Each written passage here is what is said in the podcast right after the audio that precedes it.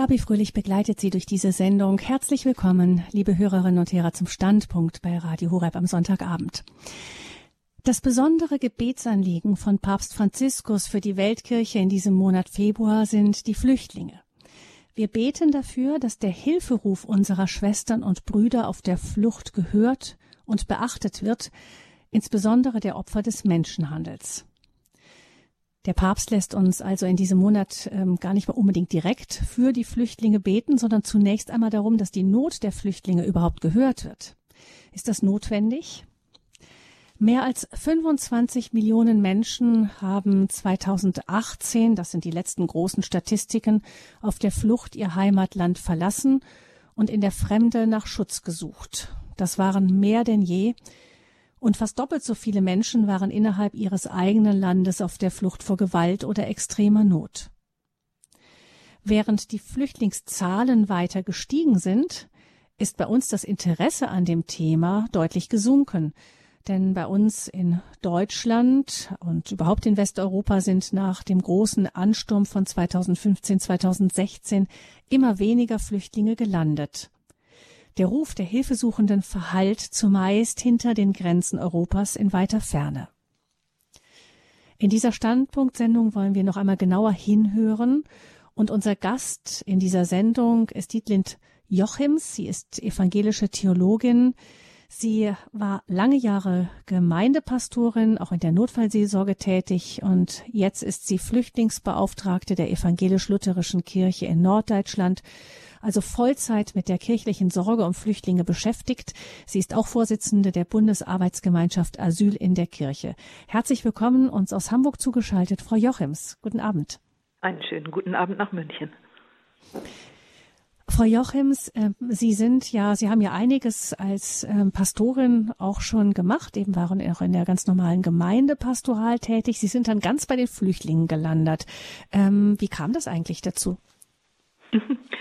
Das frage ich mich auch manchmal. Ich glaube, ich bin einfach ein Mensch, der immer mal wieder neugierig auf Neues ist. Ich war, das haben Sie schon gesagt, lange in unterschiedlichen Kirchengemeinden tätig. In der letzten Kirchengemeinde in einem sehr bunten Stadtteil in Hamburg. Da gab es schon seit ganz langem eine ganz aktive Arbeit mit und für Geflüchtete. Das hat mir großen Spaß gemacht. Und als ich dann die Gelegenheit bot, sich auf dieses Thema nochmal zu konzentrieren und das ganz umfänglich in meinem Beruf zu machen, da habe ich mich beworben und habe diesen Job dann auch bekommen. Ich glaube aber eigentlich, die Wurzeln sind schon viel, viel früher angelegt. Ich habe das auch mal für mich so versucht zu verstehen. Ich bin das Kind von zwei Eltern, die selber als Kinder flüchten mussten, ihre Heimat verlassen mussten und neu beginnen mussten. Und das hat mich vor allem als junge Erwachsene sehr beschäftigt. Ich habe mich lange damit beschäftigt, mit meiner Mutter lange noch darüber gesprochen und habe auch vorm Studium und im Studium immer schon ein großes Interesse dafür gehabt, zu reisen, ähm, in anderen Ländern zu leben, in anderen Ländern zu arbeiten und zu schauen, wie funktioniert es denn, wenn ganz unterschiedliche Menschen versuchen, miteinander zu leben und wenn Heimat manchmal auch nur auf ein Jahr oder anderthalb Jahre angelegt ist. Das ist der Hintergrund, warum ich diese Arbeit mhm. jetzt seit sechs Jahren und immer noch sehr gerne mache. Hm. Sie haben jetzt bestimmt ganz, ganz viele Begegnungen auch gemacht mit Flüchtlingen. Würden Sie sagen, dass es so den klassischen Flüchtling gibt? Nein. Den, den klassischen Flüchtling gibt es nicht. Jede, ich bin immer wieder ähm, erstaunt darüber, wie individuell und wie einzigartig jede einzelne Geschichte ist, die ich höre, jede einzelne Biografie. natürlich gibt es Grundvoraussetzungen in vielen Ländern, aus denen Geflüchtete kommen. Syrische Geflüchtete erzählen immer auch vom Krieg. Ähm, und es gibt äh, ähnliche, ähnliche Grundvoraussetzungen, die Menschen mitgebracht haben, aus welcher sozialen Schicht sie kommen, welche Bildung sie erfahren haben, wie weltoffen sie sind. Das ähnelt sich manchmal schon, aber trotzdem bleibt jede Biografie, auch jede Fluchtbiografie, ganz einzigartig. Sie haben auch immer wieder mit Gemeinden zu tun, die Flüchtlinge aufnehmen. Ähm, haben Sie das Gefühl, das verändert eine Gemeinde irgendwie, wenn sie sich so wirklich ganz konkret auch ähm, für Flüchtlinge öffnet? Ich glaube, es ist ja so, dass jede intensive Begegnung uns verändert. Das muss erstmal gar keine Begegnung mit jemandem sein, der oder die geflüchtet ist. Und sich, sich zu öffnen und sich für andere Menschen zu öffnen und sich für deren Geschichten zu öffnen und sich vielleicht auch zu öffnen und die eigene Geschichte noch einmal zu überdenken oder zu erzählen, ja, das verändert uns und nicht nur als einzelne Menschen, sondern auch als Land, als Kirchengemeinde in diesem Land, als politische Größe. Das ist eine, eine große Veränderung und wie ich finde, in den ganz, ganz allermeisten Fällen zum Positiven hin. Hm. Jetzt sind die Menschen, die ähm, aus diesen Kriegsgebieten kommen, ja Menschen, die aus ganz anderen Kulturkreisen kommen, auch anderen religiösen Hintergrund haben. Ähm, wie erleben Sie da das Zusammentreffen dieser eben westlichen Kultur, in der wir leben und der, ähm, der mehr aus eben Nahost stammenden, auch mit Muslim, vom muslimischen Hintergrund geprägten Kultur? Auch das fällt mir schwer, so generell zu sagen. Ich habe ganz viele sehr, sehr aufgeschlossene, sehr liberale Muslime erlebt. Ähm, es gibt aus Syrien zum Beispiel ja auch eine, eine Anzahl an ähm, christlichen Menschen, die von dort geflohen ist. Aus Eritrea kommen viele christliche Geflüchtete. Ähm, und natürlich gibt es auch Menschen, für die ist vieles, was sie bei uns in Deutschland erleben, erstmal neu und manchmal auch fremd. Ähm, manches davon hat mit Religion zu tun. Wie bewegen, mit welcher Selbstverständlichkeit bewegen sich Frauen hier im öffentlichen Leben oder heißt, ähm, die politische Macht zu haben, nicht automatisch auch die religiöse Deutungshoheit zu haben. Das sind für einige Menschen wirklich ganz, ganz neue Gebiete. Und so unterschiedlich wie Menschen sind, reagieren sie auch darauf. Für manche ist das erst einmal ein wenig befremdlich und sie ziehen sich zurück. Andere stellen sehr neugierige Fragen. Und diese diese Unterschiede gibt es genauso auch bei der deutschen oder bei der hiesigen Aufnahmegesellschaft. Manche gehen sehr offen auch auf Menschen zu, die einen ganz anderen Hintergrund haben als sie und für andere ist es erstmal so, dass sie beobachten oder auch skeptisch beobachten und denken, na, so richtig kann ich das noch nicht einordnen, da halte ich mich erstmal zurück. Hm. Gucken wir, Frau Jochims, vielleicht zunächst mal den, den globalen Hintergrund an, bevor wir uns nochmal den Menschen widmen, die zu uns kommen. Ähm, wo sitzen denn, wo sind denn heute die meisten Flüchtlinge zu finden? Man könnte ja manchmal bei den Diskussionen, die es hierzulande gibt, denken, ähm, hier bei uns in Europa. Aber das haben Sie ja schon in Ihrer Ankündigung gesagt, das ist gar nicht so. Die allermeisten Menschen, die ihre Heimat verlassen müssen, haben gar nicht die Möglichkeit und die Ressourcen, weit wegzugehen. Also etwas mehr als die Hälfte der 70 Millionen weltweit ähm, existierenden Flüchtlinge bleibt in ihrem Land, aber muss den Ort, wo sie wohnen, verlassen. Wiederum eine ganz große Zahl ist in den benachbarten Ländern und ähm, nur, nur sehr wenige schaffen es überhaupt nach Europa. Und in Deutschland waren es im vergangenen Jahr nur 174.000. Das ist ähm, weit unter der, sogar weit noch unter der von Seehofer veranschlagten Höchstgrenze von 200.000. Und wenn ich gesagt habe, die meisten Menschen können gar nicht so weit weg, weil sie die Ressourcen nicht haben, dann kann man sich denken, ähm, wo die meisten Geflüchteten sind. Die sind nämlich immer noch in den Krisen- und Kriegsländern oder in den Nachbarländern. Also die Länder um Syrien herum, der Libanon hat viele Geflüchtete, die Türkei hat viele Geflüchtete, um Afghanistan herum ungefähr eine Million Afghanen sind in den Iran und die gleiche Zahl etwa auch nach Pakistan geflohen. Also das bleibt in geografischer Nähe von den Hauptkrisenherden. In Libyen sind ähm, viele Menschen aus Subsahara-Afrika die es nach Norden geschafft haben, aber eben noch nicht über das Meer. Ähm, von daher die Krisenherde und drumherum. Dort halten sich die meisten Menschen, auch wenn sie schon geflohen sind, aus ihrer Heimat auf. Das bedeutet, wenn Menschen jetzt hier bei uns ankommen, dann sind die jetzt nicht, ähm, haben die nicht zu Hause am Herd gesessen und haben beschlossen, dass sie gerne nach Europa gehen wollen und haben dann alles gepackt und sind dann gegangen, sondern wenn ich mir das jetzt so anhöre von Ihnen, Frau Jochims, dann ist das wohl eher so, dass, ähm, dass Sie eben schon in Lagern saßen und eigentlich überhaupt keine Perspektive hatten und dass diese Perspektivlosigkeit Sie für überhaupt erst ähm, dazu getrieben hat, noch weiter zu suchen. Das ist in ganz vielen Fällen richtig. Ähm, die wenigsten Menschen haben ein ureigenes Bedürfnis danach, sich möglichst weit weg von ihrer Heimat zu entfernen. Und viele, zum Beispiel der Geflüchteten aus Syrien, haben zuerst ganz bewusst gesagt, wir gehen nur in Anführungszeichen in den Libanon. Dieser Krieg wird hoffentlich nicht so lange dauern und wir werden hoffentlich bald zurückkehren können. Genauso ist es bei den Afghanen gewesen am Anfang. Aber je länger diese Krisen und Kriegszustände, die Unsicherheit und die Gewalt andauern, desto mehr merken die Menschen auch, dass es in zeitnah keine Rückkehr geben wird.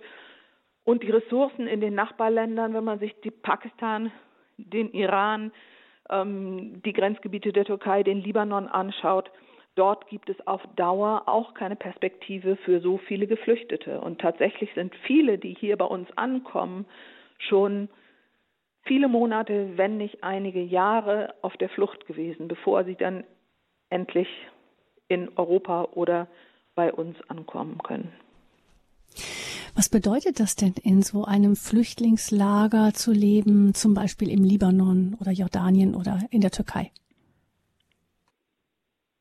Nun, zuerst einmal bedeutet es, in einem Provisorium zu leben. Diese Lager sind nicht auf Dauer angelegt, diese Lager sind nicht darauf angelegt, dass man sich dort eine, eine Lebensgrundlage erarbeiten kann.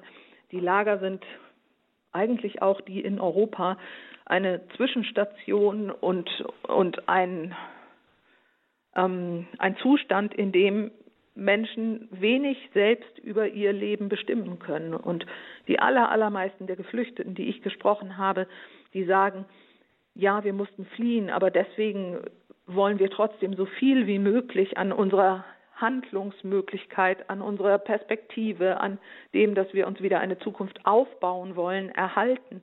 Und dazu braucht es aber eine, eine andere Situation als in einem Lager. Da geht das nicht. Man könnte jetzt ja vielleicht meinen, warum ähm, bleiben die Menschen nicht in diesen Ländern, in denen sie da ankommen? Die sind ihnen vom Kulturkreis her viel näher. Ähm, wäre das eine Möglichkeit, dass man sagt, okay, ähm, dann bleiben sie halt im Libanon zum Beispiel? Ähm, der Libanon ist ein kleines Land. Der Libanon hm. hat über eine Million syrische Geflüchtete aufgenommen und hat selbst, wenn ich mich richtig erinnere, nur knapp vier Millionen Einwohner. Das ist ein Verhältnis von eins zu vier.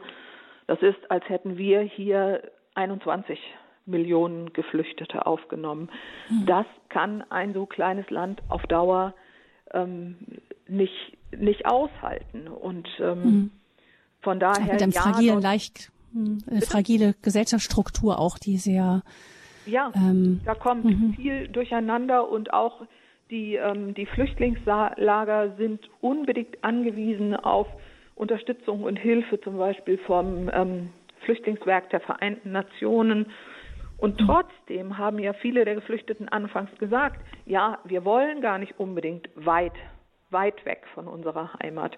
Die große, die erste große Bewegung Richtung Europa, die gab es, als mehrere europäische Länder dem Flüchtlingshilfswerk der Vereinten Nationen nicht genug Geld für die Lebensmittelunterstützung der Lager in Jordanien und dem Libanon gezahlt haben und die Menschen in diesen Unterkünften schlicht nichts zu essen hatten und gesagt haben, hier können wir überhaupt gar nicht mehr bleiben jetzt. Hm. Das heißt dann, haben sich immer mehr Menschen aufgemacht. Es gab dann die großen Routen, ähm, einmal die sogenannte Balkanroute, die über die osteuropäischen Länder, dann übers Mittelmeer, verschiedene Strecken. Ost, ja, die Europäer, die Osteuropäer haben vielfach zugemacht. Es gibt immer wieder auch jetzt nochmal Geschichten von Flüchtlingen, die versuchen zum Beispiel bei Ungarn oder so die Grenze zu passieren, um dann irgendwie sich weiter Richtung Westen durchzuschlagen. Aber an den meisten Stellen sind, die meisten Stellen sind einfach dicht, wenn ich das richtig verstanden habe. Die meisten Stellen sind systematisch dicht gemacht worden. Ja, Ungarn hat hat begonnen, einen langen Zaun zu bauen. Ähm, Griechenland und die EU haben mit der Türkei einen Deal geschlossen, der die Türkei sehr viel aktiver werden lässt, was die Weiterreise oder die Verhinderung der Weiterreise von Flüchtlingen angeht. Bulgarien hat seine Grenzen anders gesichert. Die gesamte südöstliche EU-Grenze ähm, ist sehr viel schwerer zu überwinden, als das vor 2018 der Fall war. Und von daher, ja, dort kommen weniger Menschen und selbst wenn sie kommen, zum Beispiel nach Griechenland, die Geschichte der griechischen, man kann sie kaum mehr anders nennen als Internierungslager auf den Ägäischen Inseln, die sind bekannt. Selbst wenn also Menschen es nach Europa geschafft haben, dann hängen sie ganz oft in Griechenland auch weit über ein Jahr auf den Inseln fest und bis jemand zumindest auf dem Landweg nach Deutschland kommt, ähm, vergeht oft lange, lange Zeit. Also die Europäer haben gesagt, wir, wir schaffen nicht mehr und ähm, haben deshalb die Grenzen dicht gemacht. Aber die Situation in den Ländern, wo die Flüchtlinge herkommen, hat sich ja nicht groß verändert, oder? Nein. Und ähm, dieses Wir schaffen nicht mehr oder was schaffen wir, das ist wirklich eine Frage, deren, deren Behandlung mich, mich zunehmend entsetzt. Wir leben immer noch in einem der wohlhabendsten Länder dieser Erde und ähm, was tun wir, wenn wir 40.000 Menschen, die in Griechenland festsitzen, nicht irgendwie verteilen können?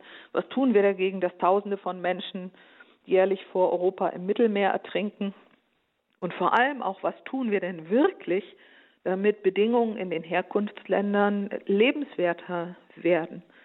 Ähm, die Geschichten von den überfischten Fischgründen vor Westafrika und den verkauften Resthähnchenteilen auch auf den afrikanischen Kontinent, die sind ja bekannt. Wir haben einen nicht zu unterschätzenden Anteil daran, dass es Menschen in vielen Ländern so schlecht geht, dass sie in ihren Heimatländern nicht mehr bleiben können.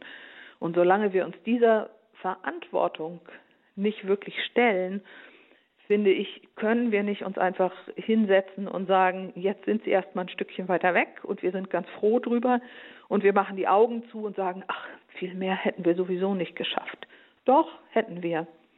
Und hätten es auch machen müssen, aber wir haben es nicht getan. Und ähm, meine stille Hoffnung ist, ich bin Grundoptimistin, dass wir irgendwann wieder einmal zu einem menschlicheren Denken kommen werden, was über unsere Grenzen hinausgeht. Es gibt immer wieder die Sorge in diesem Ganzen, was Sie sagen. Also ich, ich habe den Eindruck, viele sind so zerrissen. Auf der einen Seite sieht man die Not und es gibt ja wirklich auch Menschen, die, äh, von denen wir alle sehen, dass sie wirklich in großer Not sind. Äh, viele sagen auch, keiner würde sich in so ein gefährliches Schlauchboot reinsetzen, wenn er nicht wirklich, also in großen Schwierigkeiten wäre. Ähm, auf der anderen Seite ist immer die Befürchtung, dass äh, sobald Europa sich öffnet, dass das eben einen ganzen Schwung an, an Menschen auch nach sich zieht, die diese geöffneten Kanäle dann gerne nutzen, weil sie einfach ähm, sich ein besseres Leben erhoffen, als sie das in ihrer Heimat haben können und ähm, dass da eben ganz, ganz viele mitkommen, bei denen die Not nicht ganz so groß ist, sagen wir es mal vorsichtig. Ja, wir haben ja unterschiedliche Möglichkeiten, Menschen aufzunehmen. Wir haben einmal ein, ein individuelles Recht auf Asyl und auf Schutz und das ist für all diejenigen gedacht, die wirklich aus, aus großer Not vor Kriegen, vor politischer Verfolgung ähm, aus ihren Ländern fliehen mussten. In diese, in diese Schiene des Asylrechts passen natürlich überhaupt nicht alle rein. So verständlich der Wunsch nach einem guten und besseren Leben auch sein mag. Wir fangen aber auch langsam an ähm, zu verstehen, dass wir nicht nur aufnehmen sollten die Menschen, die wirklich Schutz brauchen, sondern dass wir Menschen brauchen. Wir brauchen Zuwanderung. Wir brauchen Menschen, die kommen und die den Ehrgeiz haben, sich hier etwas aufbauen zu wollen, die arbeiten wollen. Wir brauchen die für unseren Arbeitsmarkt, wir brauchen die für unsere Volkswirtschaft, wir brauchen die im Pflegebereich und überall. Und wenn man diese zweite Schiene, nämlich die, welche Menschen brauchen wir oder welche Menschen können bei uns gut arbeiten, weil wir in dem Bereich auch durchaus noch zusätzliche Arbeitskräfte gebrauchen können.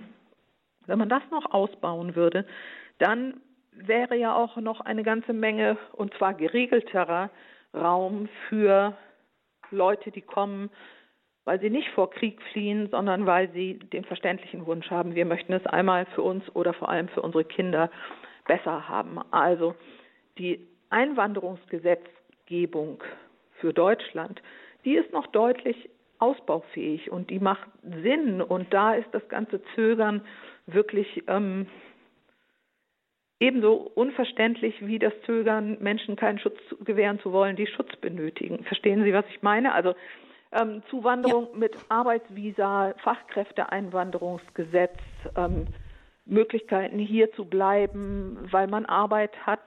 Das hat nicht unbedingt mit, mit großer Not oder politischer Verfolgung zu tun, sondern das öffnet einfach Möglichkeiten, von denen auch wir ganz unmittelbar profitieren würden. Hm. Wobei das ja auch ein zweischneidiges Schwert ist, nämlich gerade die gut ausgebildeten Leute, die wir hier gerade gebrauchen können, die werden ja eigentlich auch in ihren oft zerrütteten Heimatländern gebraucht, um diese Länder aufzubauen und ähm, ja da eine, eine, eine gesunde gesellschaftliche Struktur hineinzubringen. Ja, also die ähm, die Möglichkeiten, Menschen, die entweder gut ausgebildet sind oder gut ausgebildet hier dann werden würden, ähm, denen eine Perspektive zu eröffnen, das geht keinesfalls ohne das Bemühen, die Bedingungen in den Herkunftsländern auch so mitzugestalten, dass es da wieder lebenswerter erscheint, ähm, irgendwann dahin zurückzugehen. Das stimmt. Den Hilfeschrei der Flüchtlinge hören, das ist das Thema hier in dieser Standpunktsendung bei Radio Horeb. Wir hören jetzt etwas Musik und dann geht es gleich weiter im Gespräch mit Dietlind Jochims. Sie ist Vorsitzende der Bundesarbeitsgemeinschaft Asyl in der Kirche und für ihre evangelische lutherische Kirche auch zuständig für Flüchtlinge, für die gesamte norddeutsche Kirche dort.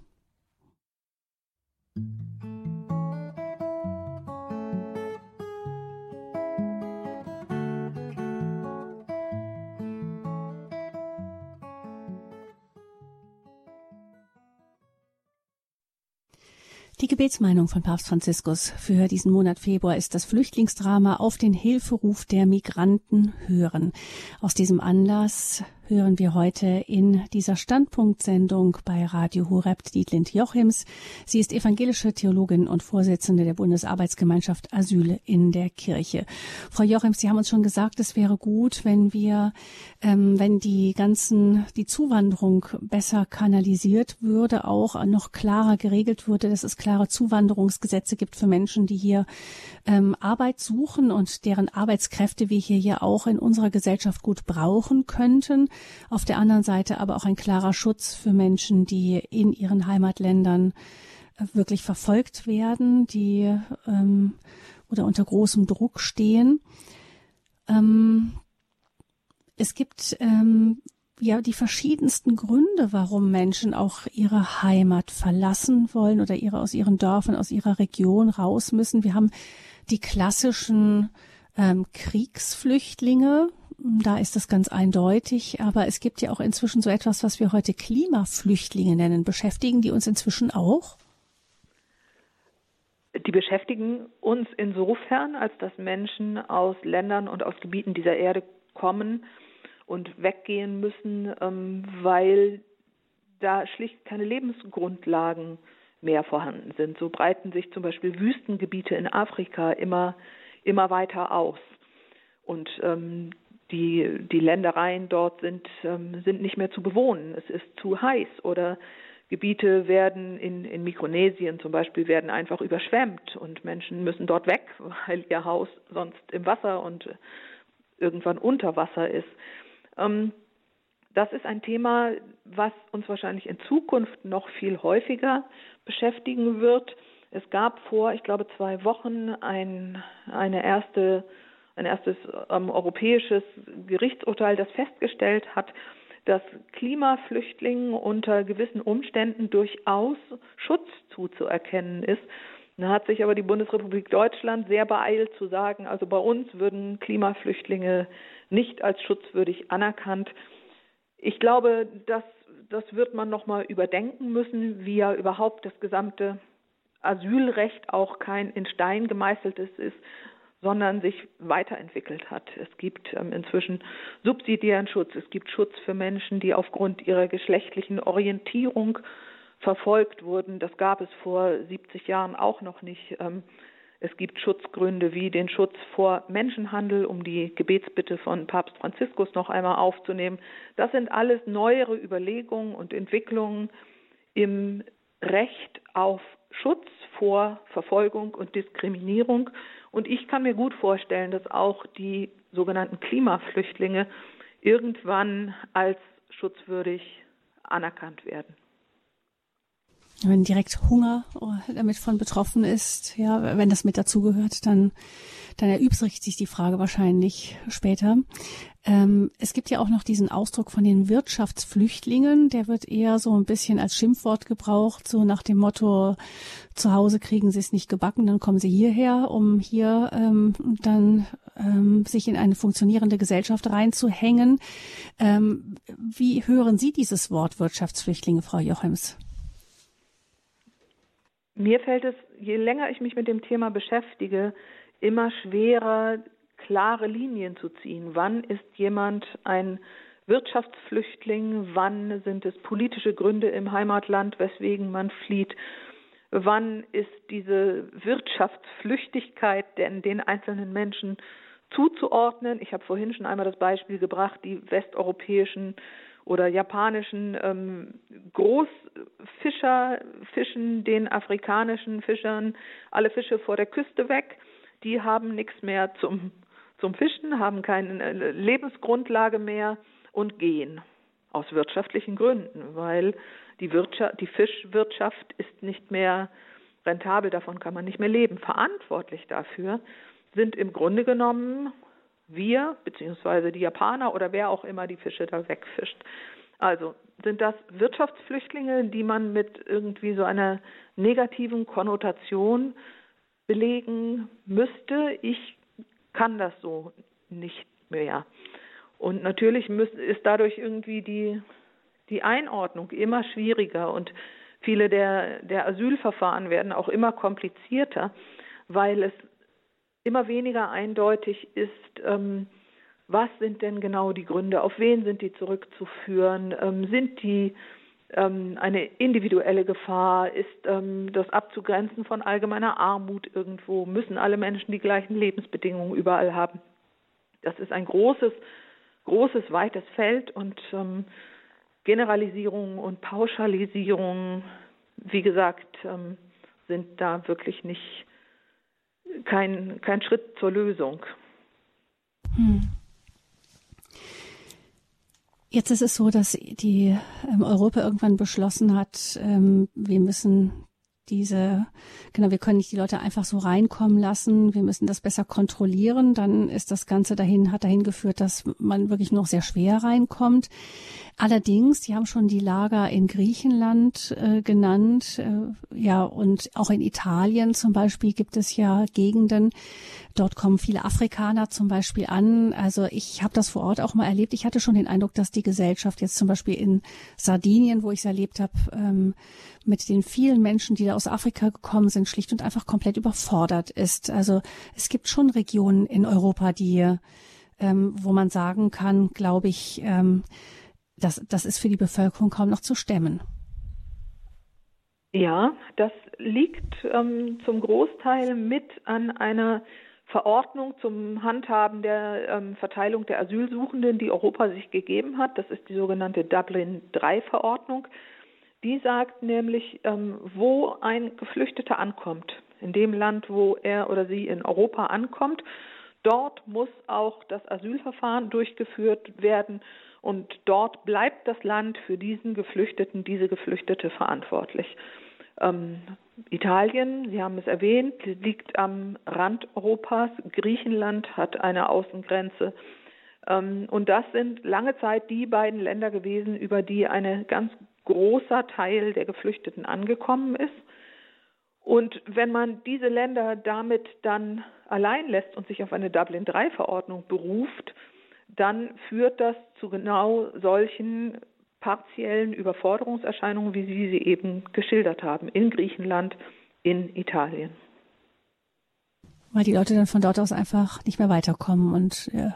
ja und selbst wenn ja, sie weiterkommen, dann wird hm. hier festgestellt, sie waren mal in Italien, waren mal in Griechenland, dann werden sie zurückgeschickt und dann fängt das Ganze wieder von vorne an und Menschen befinden sich oft jahrelang in einer Zuständigkeitsschleife und ähm, zu den inhaltlichen Gründen, warum sie ihr Land verlassen mussten, ähm, kommt es überhaupt nicht erst. Das ist wie die Amazon-Retouren, die man überall hin und her schickt. Hm. Ähm, und in dieser Zeit ähm, können sie auch nicht wirklich arbeiten, nicht wirklich sich integrieren. Klar. Ich glaube, um sich, um sich zu integrieren oder um seinen Teil zu, einer, zu einem guten Zusammenleben und einer Integration leisten zu können, braucht man eine Grundsicherheit. Wenn man das Gefühl hat, ich weiß ja noch überhaupt nicht, kann ich hier bleiben, ich weiß noch überhaupt nicht, wann darf ich arbeiten, ich weiß noch überhaupt nicht, habe ich irgendwann Sicherheit hier, dann ist ein erfolgreiches Integrieren fast unmöglich. Es braucht dazu eine Grundsicherheit und die Möglichkeit, sich auch eine Perspektive zu erarbeiten, Sonst wird es nicht funktionieren. Nochmal das Stichwort Integration. Also es gibt ähm, eine große Sorge von, von, ja, hier in Deutschland zum Beispiel, aber auch in anderen Ländern, klar auch gerade in Osteuropa, ähm, die Frage eben, diese Leute, die da kommen, die kommen wirklich aus einem anderen Kulturkreis und ähm, oft ist in ihren Heimatländern Demokratie, so wie wir sie kennen, nicht bekannt. Es sind andere Sachen nicht bekannt, wie wirklich die Gleichberechtigung der Frau, ähm, Trennung, Staat, Religion, überhaupt Religionsfreiheit. Ähm, das kennen viele nicht und äh, da ist dann stellt sich oft die Frage, wie sehr ähm, können Sie, wie sehr kommen Sie bei uns in einer demokratischen, freiheitlichen Lebensform überhaupt an, weil die ja einfach auch ein, aus einem anderen um, Humus gewachsen ist? Viele Menschen sind ja genau aus solchen Gründen aus ihren Herkunftsländern geflohen, weil sie die große Verquickung von ähm, Religion und Staat nicht mehr ertragen konnten und ihnen das Schwierigkeiten gemacht hat, weil sie unter der fehlenden Religionsfreiheit gelitten haben. Denken Sie an Menschen aus dem Iran zum Beispiel, von denen es ja eine ganze Menge gibt, die sich dann hier dem Christentum zuwenden. Es gibt viele Menschen, die hierher kommen, weil sie Meinungsfreiheit, Pressefreiheit und demokratische Strukturen so vermisst haben in ihren Ländern. Also ähm, denen ist das auch fremd vielleicht am Anfang, aber die kommen mit einer großen Sehnsucht. Und dann gibt es natürlich auch die, ähm, die kommen und, und erst einmal, ich sag mal, skeptisch fremd sind, wie, ähm, wie soll ich das für mich annehmen und wenn die Mädchen alle so frei hier, hier sich bewegen können, zerstört das dann nicht unsere Familienstruktur? Also die da auch Befürchtungen und Ängste haben. Und ich wiederhole immer wieder, dass ich glaube, gutes Zusammenleben ist eine Herausforderung für alle. Und es gelingt dann besonders gut, wenn alle Seiten möglichst offen aufeinander zugehen, wenn wir auch zum Beispiel klar benennen können, was, was ist uns denn so wichtig an unserer Demokratie, wo stehen wir denn für sie ein, wo nehmen wir, nutzen wir unsere Religionsfreiheit, um, um unsere Religion frei, frei zu leben. Ähm, das, das ist für alle Beteiligten schwierig. Und ich glaube aber, ähm, die Sorge, die Menschen, die schon ganz lange hier sind, haben, ähm, die ist berechtigt. Genauso berechtigt sind die Befürchtungen von Menschen, die hierher kommen. Und wenn es, wenn es gut läuft, wenn die Integration miteinander gut läuft, dann gehen wir auch mit diesen Befürchtungen möglichst, möglichst offen und ehrlich um, aber nicht so, dass wir übereinander beginnen zu reden, sondern dass wir miteinander reden, uns Dinge fragen, ähm, etwas voneinander wissen wollen. Und ich glaube, so, so werden wir miteinander auch ein ganzes Stück weiterkommen und hoffentlich wachsen zu einer bunten und pluralistischen und toleranten Gesellschaft, die viel ermöglicht und möglichst viele Leute teilhaben lässt, auch an dem Leben hier. Ähm, Nochmal auf einer anderen Seite betrachtet, wenn jetzt äh, Leute kommen, zum Beispiel aus einem muslimischen Hintergrund mit einer ganz bestimmten auch Gesellschaftsstruktur ähm, und die hierher kommen und erst einmal auch Angst haben vor dem, was die westlichen Einflüsse mit ihren Kindern machen könnten. Dann kommt diese Angst ja daher, dass sie etwas haben, was sie ähm, für schützenswert halten, auch sie. Also ich, da gibt es auch aus diesen Kulturen etwas, was sie nicht verlieren wollen, was sie gerne erhalten möchten. Gibt es da auch etwas, ähm, was diese Flüchtlinge mitbringen, was auch uns zum Nachdenken bringen kann? Mir geht es in ganz vielen Begegnungen so, dass ich immer wieder sehr beeindruckt bin von der Gastfreundschaft vieler Geflüchteter, selbst wenn sie wenig haben und sogar noch in einer öffentlichen Unterkunft leben und die Mittel wirklich beschränkt sind, ähm, haben mir immer die Türen offen gestanden. Es wurde immer eine, eine große Menge Essen bereitgestellt. Es war immer so, dass der Gast irgendwie mit besonderem Respekt und besonderer Zuvorkommenheit begrüßt wurde. Ich glaube, von so einer, so einer Gastfreundschaft können wir ganz, ganz viel lernen. Die gibt es ja übrigens auch ganz ausgeprägt in der Bibel, die ja auch eher so eine, eine ähm, Bilder von migrantischen und suchenden Menschen und Gesellschaften zeichnet. Nur wenn wir es jetzt an Menschen im 21. Jahrhundert direkt miterleben können, ist das natürlich nochmal ganz beeindruckend. Der große Zusammenhalt von Familien, und zwar nicht so negativ konnotiert mit die Clans oder so, sondern wirklich eine große Hilfsbereitschaft untereinander in den familiären Zusammenhängen, ein großer Respekt und eine große Zuneigung ähm, für alte Menschen. Das sind alles Dinge, die mir die mir immer wieder auffallen und ganz besonders tatsächlich auch bei Menschen aus muslimischen Ländern. Also da gibt es durch etwas, was bei uns auch etwas anstoßen kann. Ich muss ähm, gestehen, ich habe in letzter Zeit immer wieder mal Kontakte mit, ähm, mit Konvertiten gehabt, also vom Islam zum Christentum konvertierten Menschen.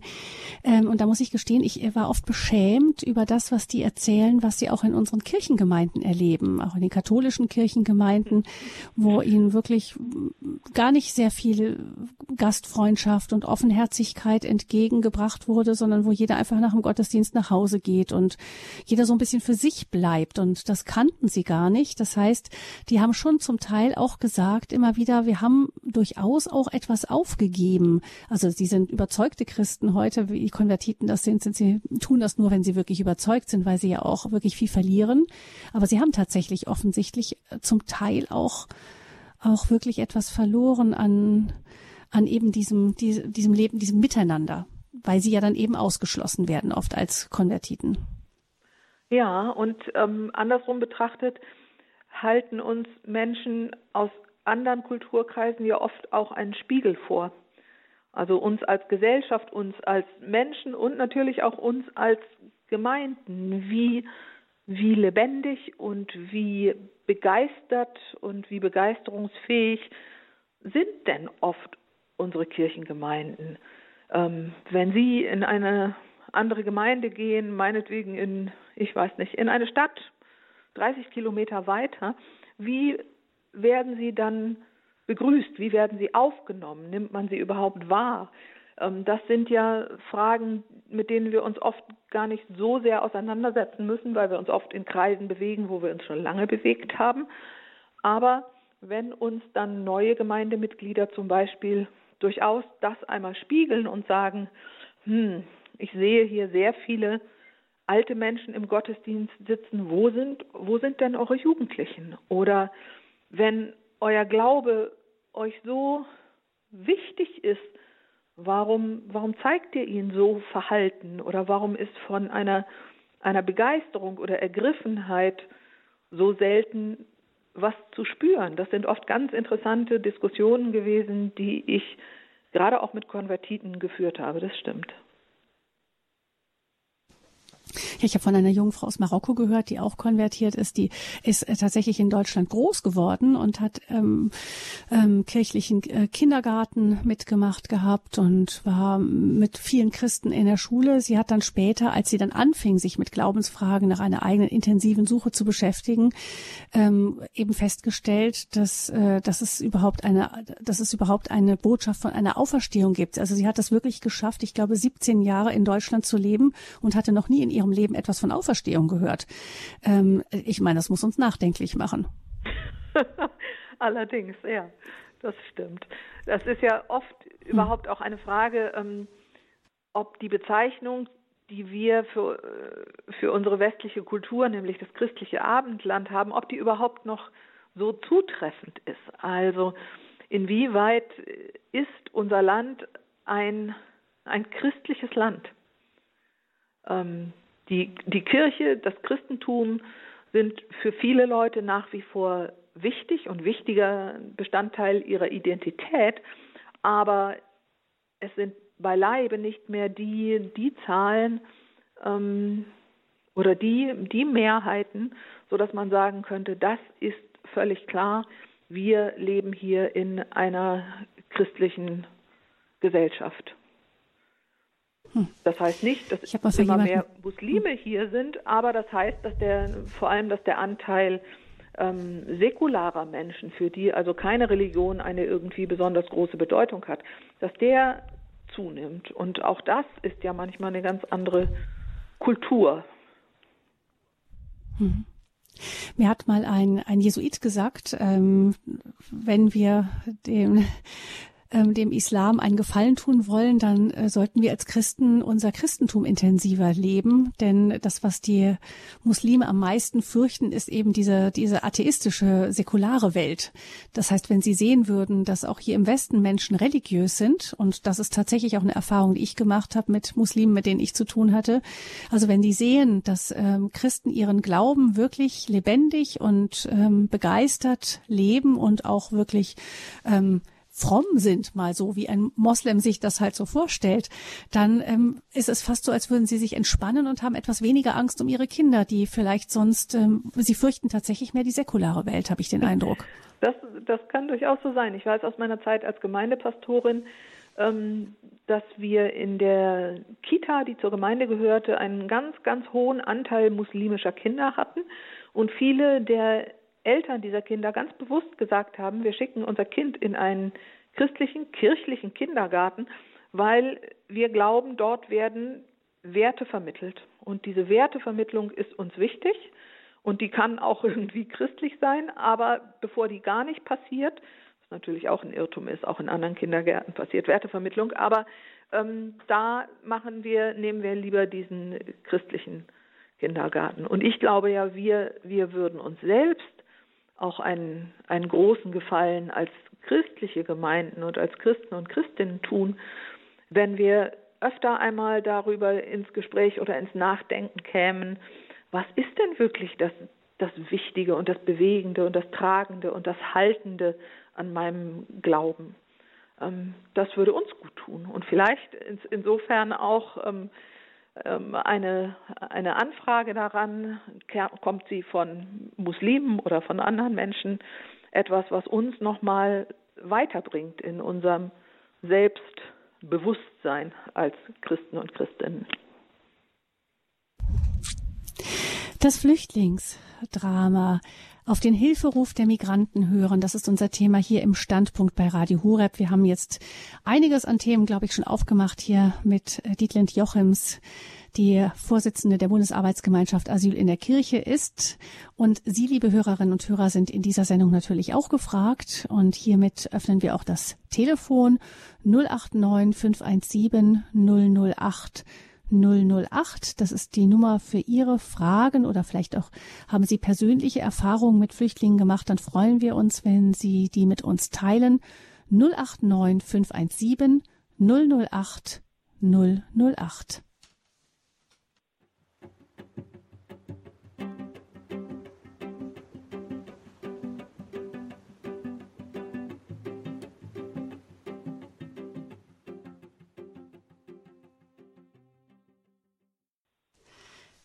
Wir sprechen über Flüchtlinge, das Flüchtlingsdrama auf den Hilferuf der Migranten hören. Gleichlautend ist auch die Gebetsmeinung von Papst Franziskus für diesen Monat Februar.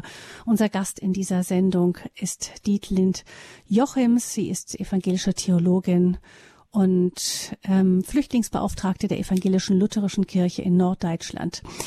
089 517 008 008, das ist die Nummer, die Sie, liebe Hörerinnen und Hörer, zu dieser Sendung führt. Wir freuen uns auf Ihre Fragen und auch auf Ihre persönlichen Gedanken zum Thema. Herr Köhl ruft uns aus München an. Guten Abend. Guten Abend.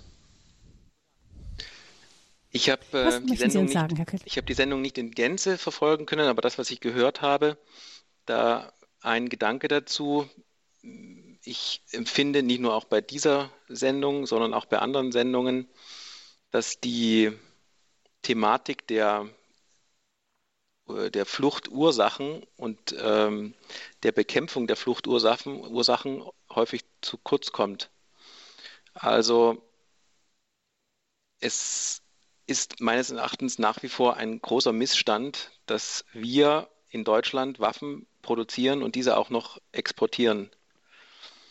Ähm, ich habe, glaube ich, schon mhm. viele, viele Jahre nicht mehr in einer Sonntagspredigt äh, von der Kanzel oder vom Ambo äh, gehört, äh, dass ein Priester, ein Pfarrer, ein Bischof äh, äh, gesagt hätte, Schluss mit Waffenproduktion, Schluss mit Waffenexport. Wir sind ein freiheitlicher mhm. äh, Staat und wir könnten ähm, damit Schluss machen. Ohne weiteres, aber mhm. es geschieht nicht. Ähm, und wenn wir die Fluchtursachen in den, in den äh, Ländern, aus denen Flüchtlinge kommen, ähm, äh, beheben, dann äh, haben wir auch gleichzeitig das Problem, ähm, dass wir die große Not, die teilweise auch aus, den, aus der Überbevölkerung resultiert, dass die auch äh, behoben wird oder zumindest sich verbessert, weil eben in Familien, in denen die Not so groß ist, dass eben äh, beispielsweise Kinder arbeiten müssen, um überhaupt äh, eine Familie ernähren zu können, ähm, dass Kinder eben dann ähm, auch äh, Bildung genießen können und nicht mehr ähm, ja, mehr oder weniger dazu hm. auf die Welt kommen, um, um eine Familie durchzubringen. Das sind alles äh, ja. Problematiken, die, die werden nicht thematisiert. Herr Kühl, Sie sprechen das an. Also Frau ähm, Jochims hat es vorhin angerissen, auch zum Beispiel mit der Überfischung der Meere vor Afrika. Also Sie sprechen auch unsere Mitschuld an, an, ähm, an den Fluchtursachen. Und eine große Mitschuld, ja. Ähm, Weil wir können ja auch nicht, äh, mhm. also keiner äh, von, äh, von Deutschlands Einwohnern äh, kann im Einzelnen äh, zu einem äh, in einen Staat fahren und dort vor Ort, Ort helfen. Das ist nun mal nicht möglich, ja. Ähm, aber wir können hier sehr viel tun. Und ähm, es, es gibt da tatsächlich Schaltpunkte, ähm, die, die sehr wirksam wären. Ja, also es ist einfach äh, schizophren, dass wir ähm, über diese Thematik reden, ohne im gleichen Atemzug mhm. darüber mhm. zu reden, dass wir Waffen exportieren, mit denen tagtäglich, ähm, ich weiß nicht wie viele äh, Zehntausende Menschen umgebracht werden und, äh, und die, deren Folgen Familien, äh, Kinder erleben. Hm. Und das schon so ähm, lange. Ich möchte die Frage gerne, hm, hm. ich möchte die Frage gerne an Frau Jochims weiterreichen. Frau Jochims. Es ist ja weniger eine Frage als eine Feststellung und eine total eine richtige. Ja. 100, hm. 100 Prozent bin ich da bei Ihnen. Ähm, ich glaube manchmal, wir sind ja alle Teil eines großen und eines globalisierten Systems und wir tragen eine in all dem, was wir hier tun, eine Verantwortung, die weit, weit über uns hinausreicht. Mir persönlich geht es so, dass mich diese großen, großen Zusammenhänge, die ich alle richtig finde, tendenziell lähmen. Ich, und ich bin sehr froh, dass es Menschen gibt, die sich auf die einzelnen Themen Waffenexport, das globale Wirtschaftssystem, die politischen Zusammenarbeiten mit fragwürdigen ähm, Machthabern und in unterschiedlichen Ländern, dass es Menschen gibt, die sich da sehr konzentrieren und das immer wieder nach vorne bringen. Ich, und ich glaube, so geht es manchen anderen auch, schaffe nicht alles zusammen. Meine, mein beruflicher Schwerpunkt und meine Konzentration ist darauf, ähm, wie gehen wir mit Geflüchteten um. Ähm, dazu gehört auch, dass ich einiges weiß über die Herkunftsländer, einiges weiß über die Zusammenhänge, aber ähm, das ist nicht mein Schwerpunkt. Und es ist total gut, wenn unterschiedliche Schwerpunkte ein bisschen aufgeteilt werden und so wechselseitig immer mal wieder in, in Berücksichtigung kommen ähm, und wir dadurch alle, alle handlungsfähig bleiben, möglichst. Weil wenn ich mir alles auf einmal anschaue, dann bin ich in der, ich in der kompletten Ohnmacht. Das soll gar nichts entschuldigen, das mhm. soll einfach nur sagen, klasse, dass es Menschen gibt, die da ihre Stimme noch viel lauter erheben, als, als ich das tue, als andere das tun, weil es sind wichtige Zusammenhänge. Hm. Mhm. Dankeschön, Herr Kühl, dass Sie das mit eingebracht haben. Vielen ja. Dank Ihnen. Alles Gute nach München und ähm, ich denke, dass ähm, ja, das sind oft ganz, ganz komplexe Zusammenhänge, die da vor Ort wirken. Sicher ist nicht alles von uns verursacht, aber ich denke, äh, Frau Jochims, äh, wenn wir alleine schon die Teile wo wir wirklich, wo man deutlich sehen kann, dass es Zusammenhänge gibt zwischen unserem Verhalten, äh, sei es, wie wir wirtschaften, sei es, äh, dass wir zum Beispiel Waffen exportieren. Wenn wir den Teil schon einmal ähm, beeinflussen würden, positiv beeinflussen würden, dann könnte sich äh, vielleicht auch was verändern. Sicherlich. Wir könnten, wir müssten und wir sollten an vielen unterschiedlichen Ecken und Enden viel mehr tun. Ähm, die Frage ist, wie, wie machen wir diesen Appellcharakter den Menschen ein wenig schmackhafter? Nur davon, dass man Druck ausübt, ähm, fühlen sich die wenigsten berufen, was zu verändern.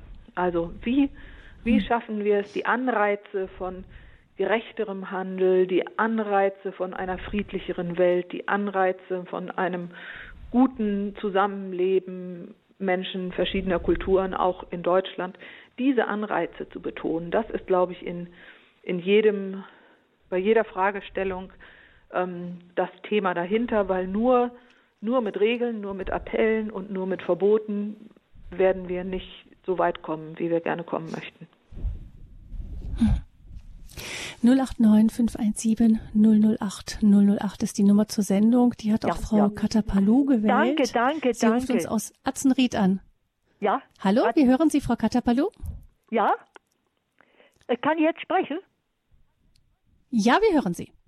Ja. Äh, ich bin selbst verheiratet mit äh, mit einem Ausländer und ich bin in diesen Ländern gewesen, in dem Land und wir haben selber viel erlebt. Ich war auch in Indien ein halbes Jahr. Ich habe erlebt, wie die Armut und das Elend ist und wie die Kinder arbeiten müssten und keine Schule besuchen durften. Ich habe das erlebt und habe selber viele als Sozialpädagogin Kinder von Gastarbeitern betreut in, in Heimen, weil die Eltern arbeiten mussten. Und diese Ungerechtigkeit und auch hier jetzt nach dem vor, ich bin inzwischen schon 84 Jahre alt. Ich habe viele Jahre in diesen Häusern gearbeitet als äh, Erzieherin. Und auch jetzt kamen jetzt vor einigen Jahren auch Flüchtlinge bei uns ins Dorf und wir haben hier erlebt, dass diejenigen, die geholfen haben, von den anderen teilweise beschimpft wurden, die sollen sich nicht um Ausländer kümmern und lauter solche Sachen. Äh, das hat mich, wenn ich das höre und rede und, und erzähle oder, oder verteidige dann, das finde ich Unverständnis vielfach. Es sind wenige, es gibt Leute, die sind begeistert. Ich habe gesagt, wenn ich noch zehn Jahre jünger wäre, würde ich viel mehr mithelfen, aber ich kann es nicht mehr. Ich habe viel. Hinter mir an Arbeit und so weiter. Das geht nicht mehr, aber ich bete, bete, bete. Und wenn ich das höre und sehe, ich kann nur für diese Familien beten, wenn die kommen, diese, diese afrikanischen, natürlich machen sie auch manches falsch, sie können ja nicht alles wissen, wie das hier ist. Ich bin all, jedes Wort, was die Frau Joachim, Joachim gesprochen hat, ist, geht aus meiner Seele. Wenn ich das lese in der Zeitung und wenn ich das höre und erfahre oder sehe, äh, das, das, das geht mir in die Tiefe meiner Seele rein. Und ich kann Gott sei Dank wenigstens noch beten, beten und einfach verteidigen und mich selber als Christ be bewegen und, und, und äh, ich weiß gar nicht, was ich noch sagen soll. Ich, ich, für mich ist es ein, ein großer Wert, dass solche Menschen zu uns kommen, dass wir da miteinander leben können, dass, sie, dass wir Gastfreundschaft habe ich im Ausland viel erlebt, viel erlebt. Da kommen, da kommen wir hin und werden sofort freundlich begrüßt und werden, äh, werden, wird sofort was zu essen hingestellt. Und bei uns ist das alles ja gar nicht mehr so. Und im Gottesdienst, wenn solche Leute kommen, ich gehe hin und spreche mit denen. Die lässt man einfach stehen und solche Sachen. Ich war ja in der Großstadt viele Jahre und da habe ich auch erlebt, mit ausländischen Kindern ist kaum gesprochen worden.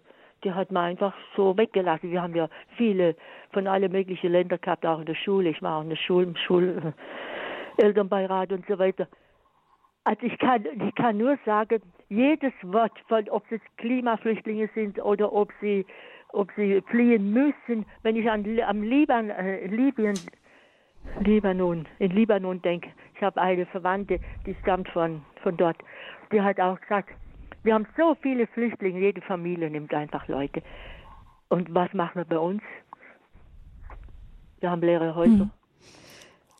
Ich, ich, ich, muss jetzt, ich, ich, mein Herz klopft ganz stark, weil ja. ich einfach sehe diese Ungerechtigkeiten und dieses Unverständnis. Aber Gott sei Dank gibt es auch andere. Viele, viele haben auch geholfen. Und ich, ich freue mich über jeden, der sich einsetzt und Unterricht gibt und Nachhilfe gibt und so weiter. Ich habe ja selber auch mitgemacht, noch vor 20, 30 Jahren. Äh, zum Beispiel einfach ehrenamtlich den Kindern Nachhilfe zu mhm. untergeben in der Schule für solche Kinder, die vom Ausland kamen, die ja, wir hatten eine Lehrerin hier, die hat solche Kinder genommen und gesagt, ich nehme die auch, wenn es gar nicht erlaubt ist. Die Kinder kann man doch nicht einfach daheim lassen. Die muss man doch auch, auch dass sie lernen, Sprache lernen und so weiter. Ach, Entschuldigung, mhm. das ist alles so schnell. Mir Frau kommt, ich habe so ja. viel erlebt und auch so viel Schönes mhm. und bin dankbar, dass ich, inzwischen ist mein Mann gestorben, aber ich bin ihm dankbar, was ich alles in seiner Heimat alles gesehen und gehört und erfahren habe an Gastfreundschaft und Hilfe. Und unsere Kinder sind ja in Deutschland geboren und trotzdem sind sie als Ausländer manchmal beschimpft worden. Was wollen denn die bei uns, gell? Was haben die denn bei uns zu sagen? Ja, ja, aber inzwischen inzwischen, ich, ich bin trotz Frau allem Gott, dankbar für alles Schöne, was ich erlebt habe. Ich kann das nur sagen. Ich bin selber ja. bei Wohnungssuche in der Stadt gewesen und da hatte ich ein Kopftuch auf und da hat eine Familie gesagt, sind Sie, sind Sie Türkin oder Muslimin? Habe ich gesagt, nein, ich bin sogar Schwäbin. ich, äh, ja, bei jedem Kopftuch, das früher hat man alle Kopftücher getragen, meine Mutter auch, meine Großmutter alle, das war halt so Mode. Ich ziehe es heute noch an, ich, mein, ich bin Lektorin und wenn ich lese, lasse ich das Kopftuch auf. Dann habe ich gesagt, Sie sollen denken, was Sie wollen. Ich bin kein Türkin und bin kein Muslimin. Ich bin Christin. Ich bin Katholikin. Und das brauche ich doch nicht verstecken. Da muss ich mich nach der Kleider richten. Ich kann doch Kopftuch auftragen. Das ist doch, das kann doch jedem egal sein, was ich da auf dem Kopf habe, Mütze oder was das ist. Ich mache das trotzdem und ich versuche trotzdem, trotz allem zu leben und mich froh, mich froh, freundlich allen zu begegnen, egal wer es ist. Ich danke Vielen Gott Dank, dass Sie uns das erzählt Leben. haben, Frau Katapolo. Entschuldigung, alles, dass ich so Gute Ihnen. Kein danke, Problem, Dankeschön. Wir haben uns gefreut, dass Sie, dass Sie uns das aus Ihrer persönlichen Erfahrung so lebendig geschildert haben. Alles Gute Ihnen nach Atzenried.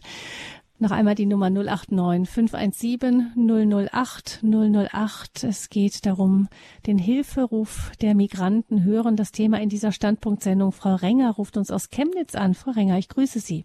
Ja, guten Abend. Ich will bloß mal schnell was sagen.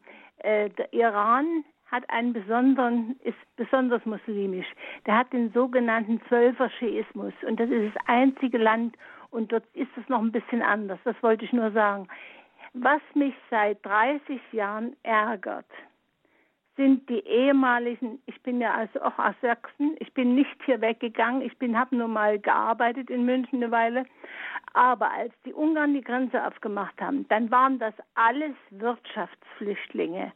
Und dann schreien diejenigen spät, paar Jahre später, dass es nur Wirtschaftsflüchtlinge sind, die zu uns kommen. Die sollen sich bitte schön mal in den Ländern schlau machen, was dort abgeht wie die umgebracht werden, wie die Kinder, die Jungs als mit zwölf Jahren oder noch eher als Kindersoldaten abgeholt werden von den sogenannten Banden da, die da äh, in, in Nigeria ist es ja ganz schlimm jetzt im Moment. Und ich finde das ungeheuerlich, dass man jetzt das vergessen hat, wie man äh, von damals äh, von der Bundesrepublik äh, zuvorkommend behandelt worden ist. Über, über Österreich sind die alle geflohen und haben alles stehen und liegen gelassen. Und das waren wirklich, ich muss sagen, die wenigsten waren, äh, die wollten nur reisen, reisen, reisen und was anderes sehen. Ich finde das ungeheuerlich, dass die sich jetzt aufregen, wenn andere kommen. Wir brauchen Leute. Und das hat damals schon, ich war in ähm, Kloster Banz bei solchen Seminaren, ein Professor aus äh, München gesagt, wir brauchen in fünf Jahren ungefähr jedes Jahr 200.000 Menschen aus dem Ausland, damit wir um die Runden kommen. Wir werden immer weniger. Das war's. Und wahrscheinlich auch in, besti in bestimmten Berufen auch. Gibt ja, es ja jetzt, jetzt schon weniger. Jetzt damals war es wirklich so, dass äh, äh, da ging das noch, da war das noch breit gefächert, die Berufe, die da gesucht wurden. Aber jetzt hat sich hm. konzentriert. Die hm. Gesundheitswesen und so weiter und die kleinen Handwerker, die eigentlich wichtig sind beim Bau. Ne? Mhm. Sonst würde manches nicht passieren. Frau ja. Gut. Ja, danke schön, Frau Renger, dass Sie uns angerufen haben. Mhm. Vielen Dank. Bitte sehr. Ihnen alles Gute nach Chemnitz. Ähm, einen schönen Abend noch. Und äh, ja, Frau Jochims, möchten Sie zu dem Gehörten noch irgendetwas ergänzen? Ich habe mich sehr gefreut über die Beiträge bisher, weil ähm, es gut tut zu hören, dass es ähm, doch immer noch und immer wieder eine ganze Menge Menschen in unserem Land an ganz unterschiedlichen Stellen gibt, ähm, die das Herz auf dem rechten Fleck haben, die nicht verstehen wollen, dass die Hilfe und Unterstützung für Menschen, die Hilfe und Unterstützung brauchen, etwas ist, über das Beschimpfung verdient. Oder was die Frau Renger eben sagte, ähm, die sagen, macht, macht es euch nicht so einfach mit so einem kurzen Gedächtnis. In welcher Situation ähm, sind wir mal gewesen? Die Hörerin davor, die gesagt hat, ein Kopftuch, das hat auch hier irgendwie lange, lange zu bestimmten lokalen Traditionen gehört. Bei den russlanddeutschen Frauen ist es immer noch so.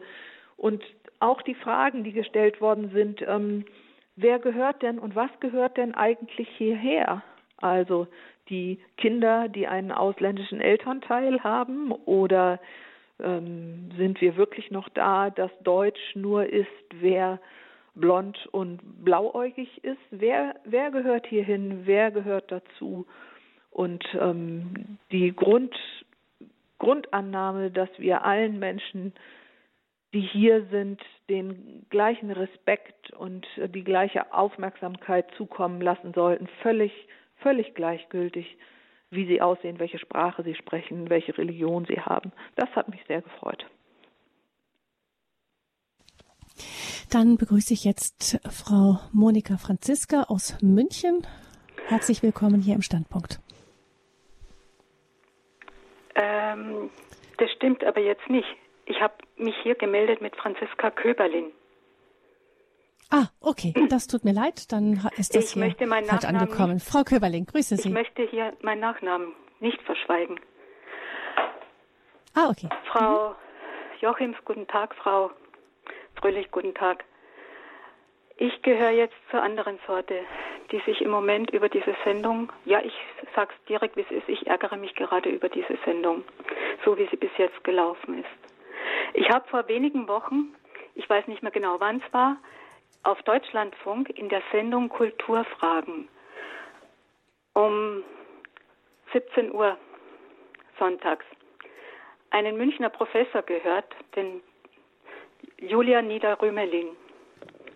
Und der hat auch, einer der wenigen, der es mal beim Namen genannt hat, der hat ganz klar gesagt, dass die Flüchtlingspolitik ganz stark auf Kosten der sozial Schwachen in diesem Lande geht.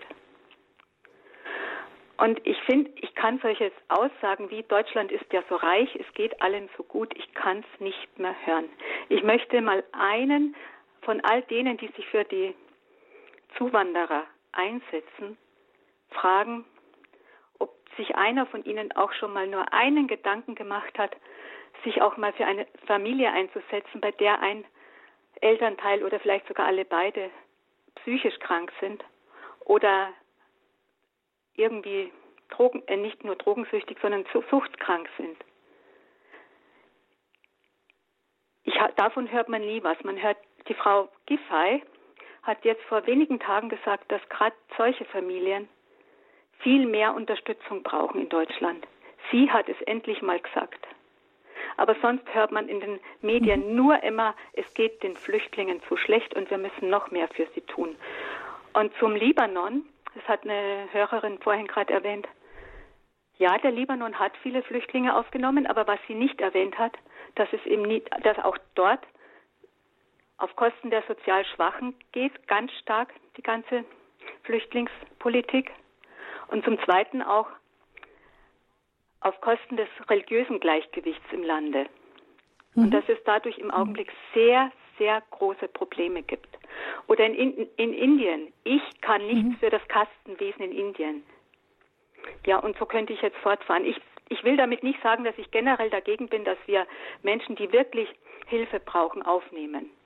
Aber dieses, es muss, es muss noch mehr Flücht, äh, Migrationsgründe Gründe geben, die anerkannt werden und, und, und. Im Grunde genommen ist es doch nichts anderes als eine vollkommene Abschaffung der Grenzen und damit die Abschaffung eines Sozialstaates. Und nichts anderes mehr als eiskalte, ähm, als ein, jetzt fehlt mir das Wort voll, ja, ich, reg, ich bin immer noch aufgeregt. Hm. Als eine als, als, als, als, eiskalte Konkurrenz. Ja. Mhm. Frau Köberling, ich bin dankbar, dass Sie angerufen haben. Sehr dankbar sogar, nämlich in, in aller Regel, wenn eine Sendung so läuft, wie diese hier jetzt läuft, kriegen wir hinterher lauter böse Briefe und niemanden, der sich, und wir sagen dann immer, ja, warum haben Sie sich nicht einfach gemeldet und haben das gesagt, was Sie denken. Deshalb bin ich froh, dass Sie sich gemeldet haben. Ähm, wie, also wir haben ja den Libanon erwähnt, den haben Sie als Beispiel genannt, eben, dass da, das meint ich auch vorhin mit dem fragilen Gleichgewicht, das durch die vielen Flüchtlinge dort durcheinander kommt. Jetzt ist ja für mich nur die Frage, ähm, wenn sie eben nicht in den Libanon sollen, auch in der Türkei ähm, sind ja unglaublich viele gestrandet und in den Nachbarländern herrscht Krieg. Ja, wohin denn dann mit ihnen?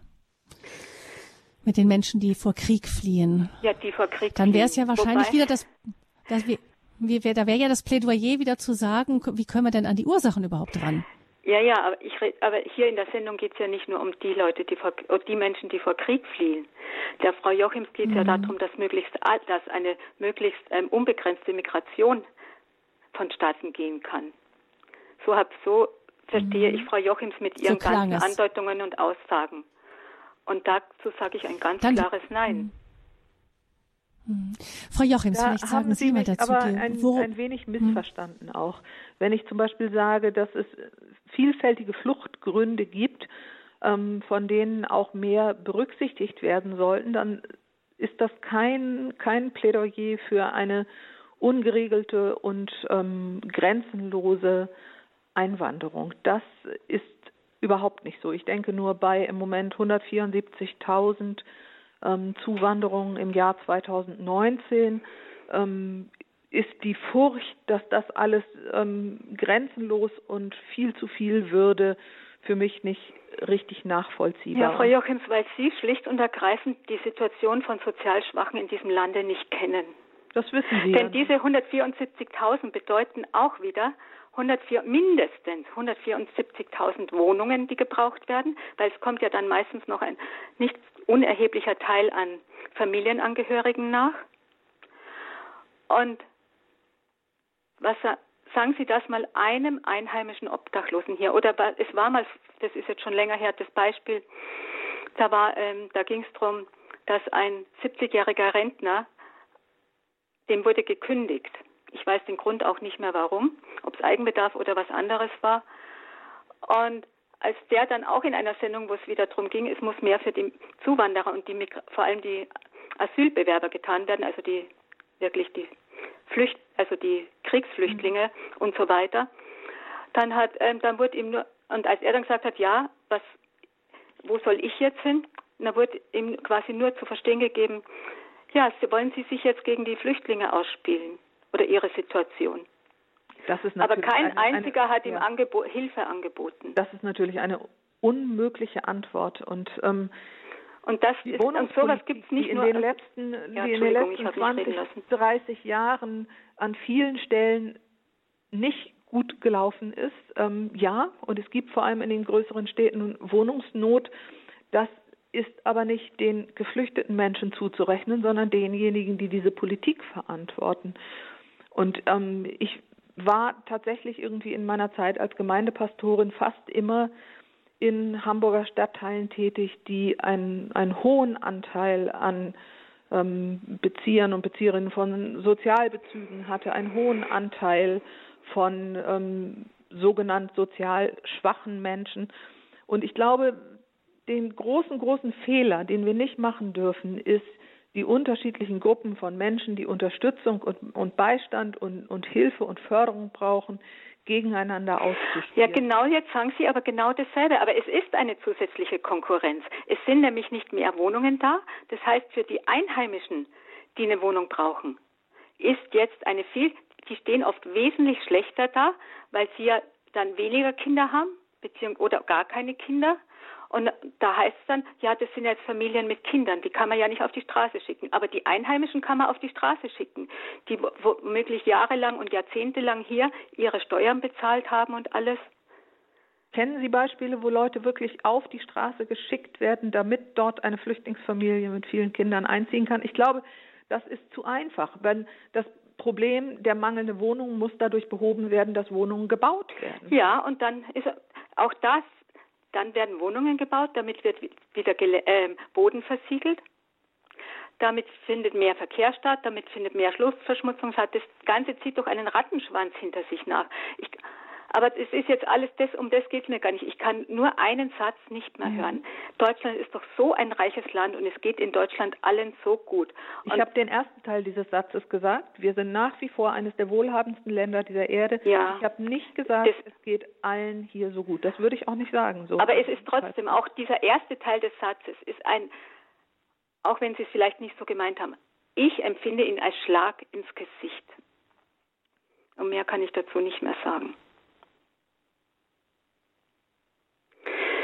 Aber ein Thema, ja, äh, Frau, äh, Frau nee, Küber, ich bin dankbar, dass Sie dieses The The ja, ja, dankbar, dass Sie das Thema angesprochen haben.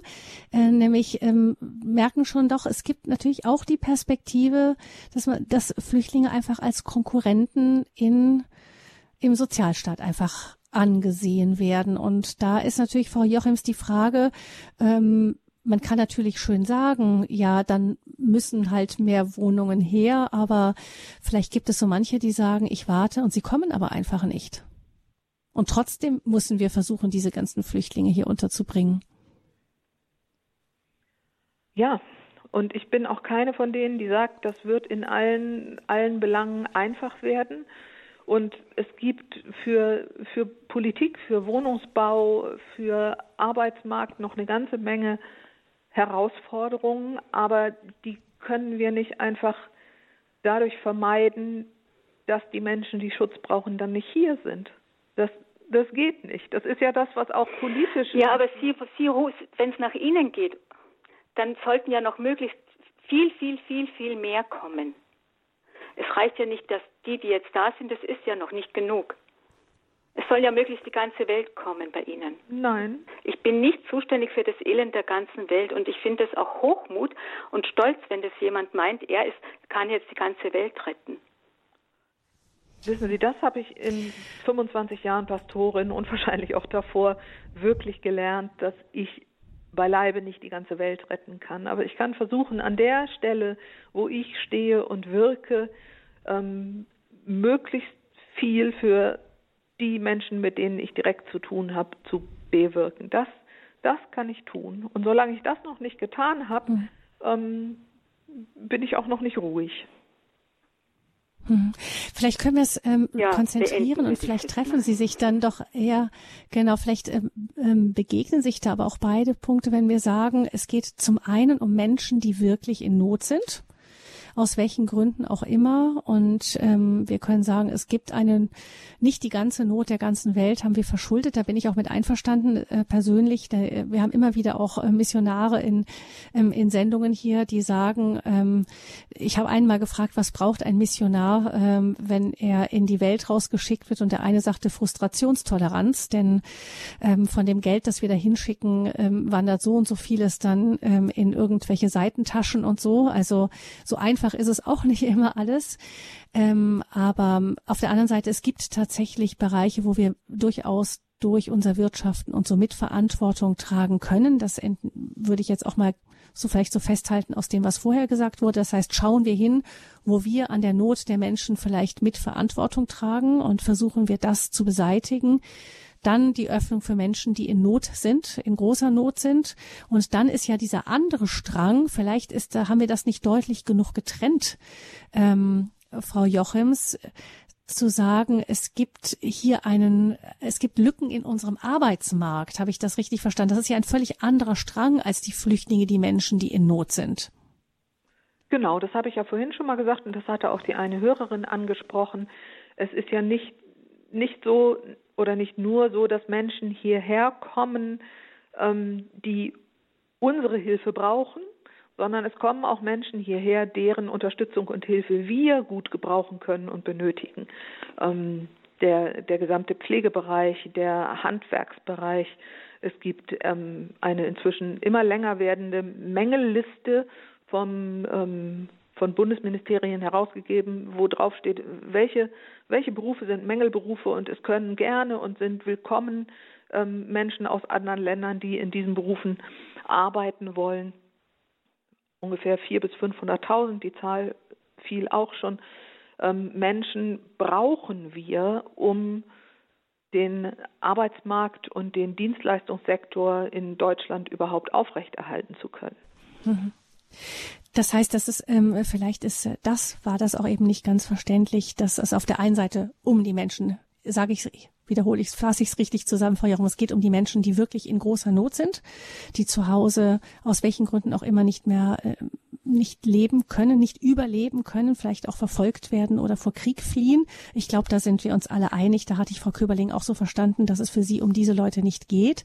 Aber diese anderen, von denen Sie sagen, die brauchen wir, das sind wirklich, das ist ein ganz anderer Strang. Das ist das, wo wir hier in Deutschland auf lange Sicht händeringend suchen werden nach Menschen, die diese Berufe machen werden. Also wo sagten Sie eben Pflegeberufe und so weiter.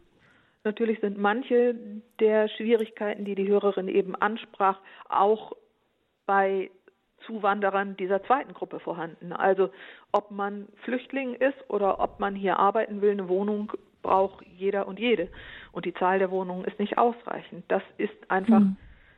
Eine Schwierigkeit, ähm, die noch nicht gelöst ist, vor allem nicht in den Ballungsräumen. Mhm. Also ein Appell da auch an den Staat, da ähm, Abhilfe zu schaffen und vielleicht auch, ja, auch die Gesetzgebung so zu gestalten, dass der leerstehende Wohnraum, den wir haben, eben nicht so viel leer steht. Ähm, ich danke Ihnen herzlich, Frau Köberling, nochmal für Ihren Anruf und dass Sie auch wirklich da den Mut hatten, diese Front hier zu durchbrechen, die Sie vielleicht so empfunden haben. Danke dafür. Alles Gute nach München. Herr Fiedler ruft uns aus Hannover an. Ich bin gespannt, was Sie uns zu sagen haben, Herr Fiedler.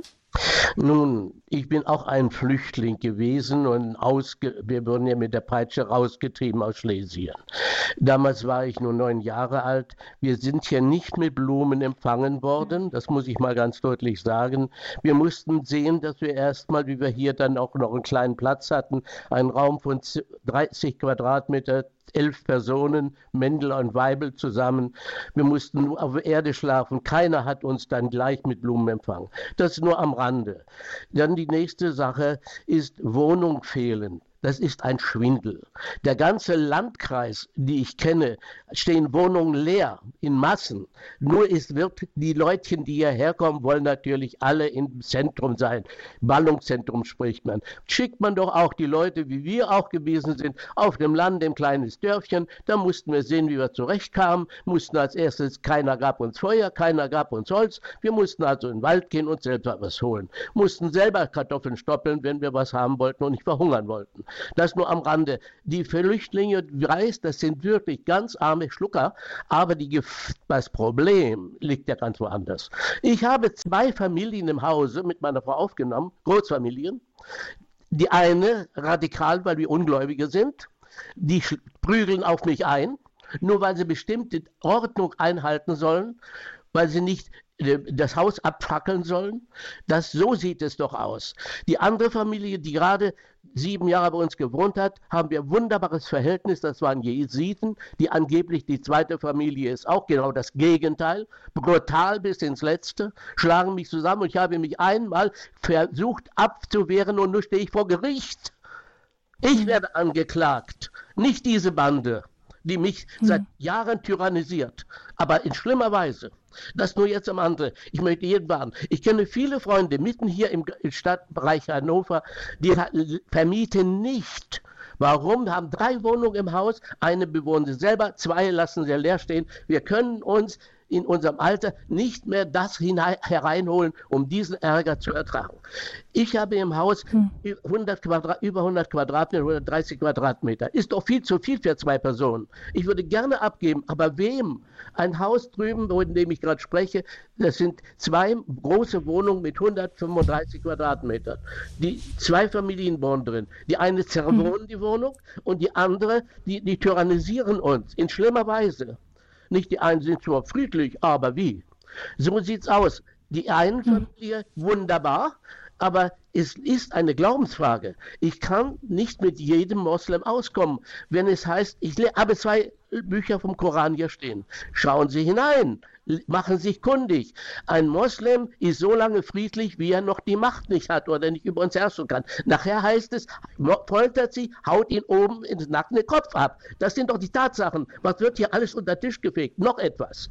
Wir haben zu wenig Leute, die die Arbeit machen. Das ist auch wieder Schwindel.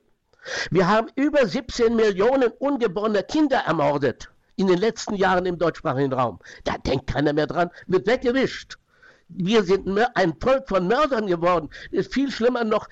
Und wir müssten noch gelernt haben aus der Vergangenheit, dass wir hier ein ganze Volks äh, Menschen umgebracht haben, nur weil sie unsere, weil sie jüdische Abstimmung waren. Aber die gleichen Leute, die ja, die vielen Priester, die vielen Menschen, die da umgekommen sind, von denen wird überhaupt nicht mehr gesprochen. Das ist nur am hm. Rande. Aber ich will das Thema ich bin dafür, dass man den Menschen hilft, die wirkliche Not sind. Aber das ist schon angesprochen worden. Man liefert Waffen dorthin, damit diese da Krieg führen können gegen Unschuldige, damit diese fliehen müssen. Das ist weltweit gemacht. So sehe ich es zumindest. Mhm. Und wenn wir hier uns für die Armen einsetzen, das ist korrekt. Und das muss man auch, ich, ich, weiß auch nicht, aber bloß, wie soll ich ihnen helfen, diesen Armen, wenn, wenn ich sie, wenn man wenn, wenn, wenn sie dann so schwer wenn, Herr Fiedler, ich, ich glaube, ich glaube, das ist jetzt aus dem prallen Leben, Herr Fiedler. Sie haben wirklich äh, sich intensivst auch von allen Seiten mit dem Thema aus eigener Anschauung Flüchtling, ja. ähm, selber Flüchtling gewesen, ja. selber Flüchtlinge aufgenommen, ähm, haben sich das selber wirklich intensivst mit auseinandergesetzt und man sieht, das Thema ist nicht einfach. Frau Jochims, jetzt äh, würde ich doch gerne mal hören, was sagen Sie, Herrn Fiedler? Er hat es ja wirklich probiert. Er hat ja war selber Flüchtling, hat es versucht, hat mit einer Familie sehr gute Erfahrungen gemacht und mit der anderen ähm, sehr schlechte und offensichtlich, was ich auch rausgehört habe, er hat keine Unterstützung auch erfahren, als es dann schwierig wurde. Also wenn man sowas hört, dann äh, genau, sagt man, ja. Verständnis dafür, dass manche Leute ihre Wohnungen leer lassen? Ja, es tut mir sehr leid, dass die Erfahrungen, die Sie gemacht haben, zumindest ja zu der einen Hälfte so ausgesprochen negativ waren. Und ähm, ich weiß nicht, vielleicht gibt es in, in und um Hannover doch noch ähm, Unterstützung und, und Hilfestellung. Mir ist nur bekannt ähm, aus anderen Städten, dass es, bevor es zum Beispiel zur Vermietung einer Wohnung kommt, unterschiedliche Organisationen und Gruppen gibt, die Geflüchtete oder neu hier ankommende vorbereiten darauf, wie ist das eigentlich, ähm, was ist zu beachten, wenn ich in, in Deutschland ein Mietverhältnis eingehe, was sind bestimmte Grundregeln, da geht es von der berühmten Mülltrennung bis zu Ruhezeiten, bis zu Rechten als Mieter und Mieterin. Und dann werden den Leuten auch Paten und Patinnen an die Seite gestellt, die bei aufkommenden Schwierigkeiten und zwar nicht, wenn es schon so fürchterlich ist, wie es mit ihrer einen Familie zu sein scheint, sondern möglichst schon lange, lange vorher ähm, versucht, Verständigungsschwierigkeiten zu beheben, da miteinander ins Gespräch zu kommen. Denn solche Erfahrungen, wie Sie die da gemacht haben, die ist ja wirklich niemandem zu wünschen. Nein, gibt es denn, recht. Ähm, ja. Vielleicht gibt es denn irgendwelche Stellen, an die man sich da wenden kann. Sie arbeiten ja nun ähm, sozusagen hauptberuflich mit, äh, mit der Flüchtlingsfrage, Frau, Frau Jochims. Vielleicht gibt es da irgendwelche Stellen, wo man sagen kann, da kann man sich Unterstützung holen, wenn, wenn man eben sagt, ich möchte helfen, aber ich brauche jemanden, der mir hilft zu helfen. Also in Hamburg wüsste ich das, in Hannover oder Landkreis Hannover weiß ich es nicht so richtig. Und wenn der Herr sagt, es ist inzwischen auch schon vor Gericht, dann ist wahrscheinlich tatsächlich das Kind ziemlich in den Brunnen gefallen. Aber ähm, hm. Eine Schlichtung haben die nicht angenommen, ja. von vornherein nicht. Die alle werden, die haben An Anwälte und Mieterhilfe und was nicht alles. Nicht? Und da sind wir als altes Ehepaar, ich bin über 80, absolut werden wir abgehängt. Der, ja. der kommt man, wird man gerufen, wir sollen hinkommen, wollen Gartenwasser anstellen, wir kommen hin und werden förmlich überfallen, werden, werden übers Holz gestupst. Was willst du, alter Mann hier, was willst du? Verschwinde! Wir wollen dich hier nicht mehr sehen. So läuft es. Ich habe es wortwörtlich wiedergegeben. Nicht? Hm. Ja, Fiedl, ja, vielleicht hören wir noch mal, aber noch ein zweites Thema haben Sie. Also einmal ist es so, ähm, ja, die Hoffnung, dass es da irgendwo jemanden gibt, der, der, der vielleicht da von kirchlicher Seite oder so, wo man Ansprechpartner vielleicht finden kann, wenn man in einer solchen Situation steckt. Ähm, haben Sie denn das Gefühl, Frau Jochims, ähm, kommt sowas immer wieder mal vor oder würden Sie jetzt sagen, Sie klangen jetzt irgendwie gerade sehr betroffen? Also in, in so einer Fall? Dramatik habe ich das tatsächlich noch nicht gehört mhm. dass es immer mal Schwierigkeiten gibt und dass nicht jeder Mieter ein idealer Mieter ist und auch nicht jeder Vermieter ein freundlicher Vermieter. Das kommt immer mal vor. Das ist ähm, im Bereich dessen, was nun mal zwischen Menschen passiert. Aber diese Geschichte hier, die ist wirklich bestürzend, das finde ich schon. Mm.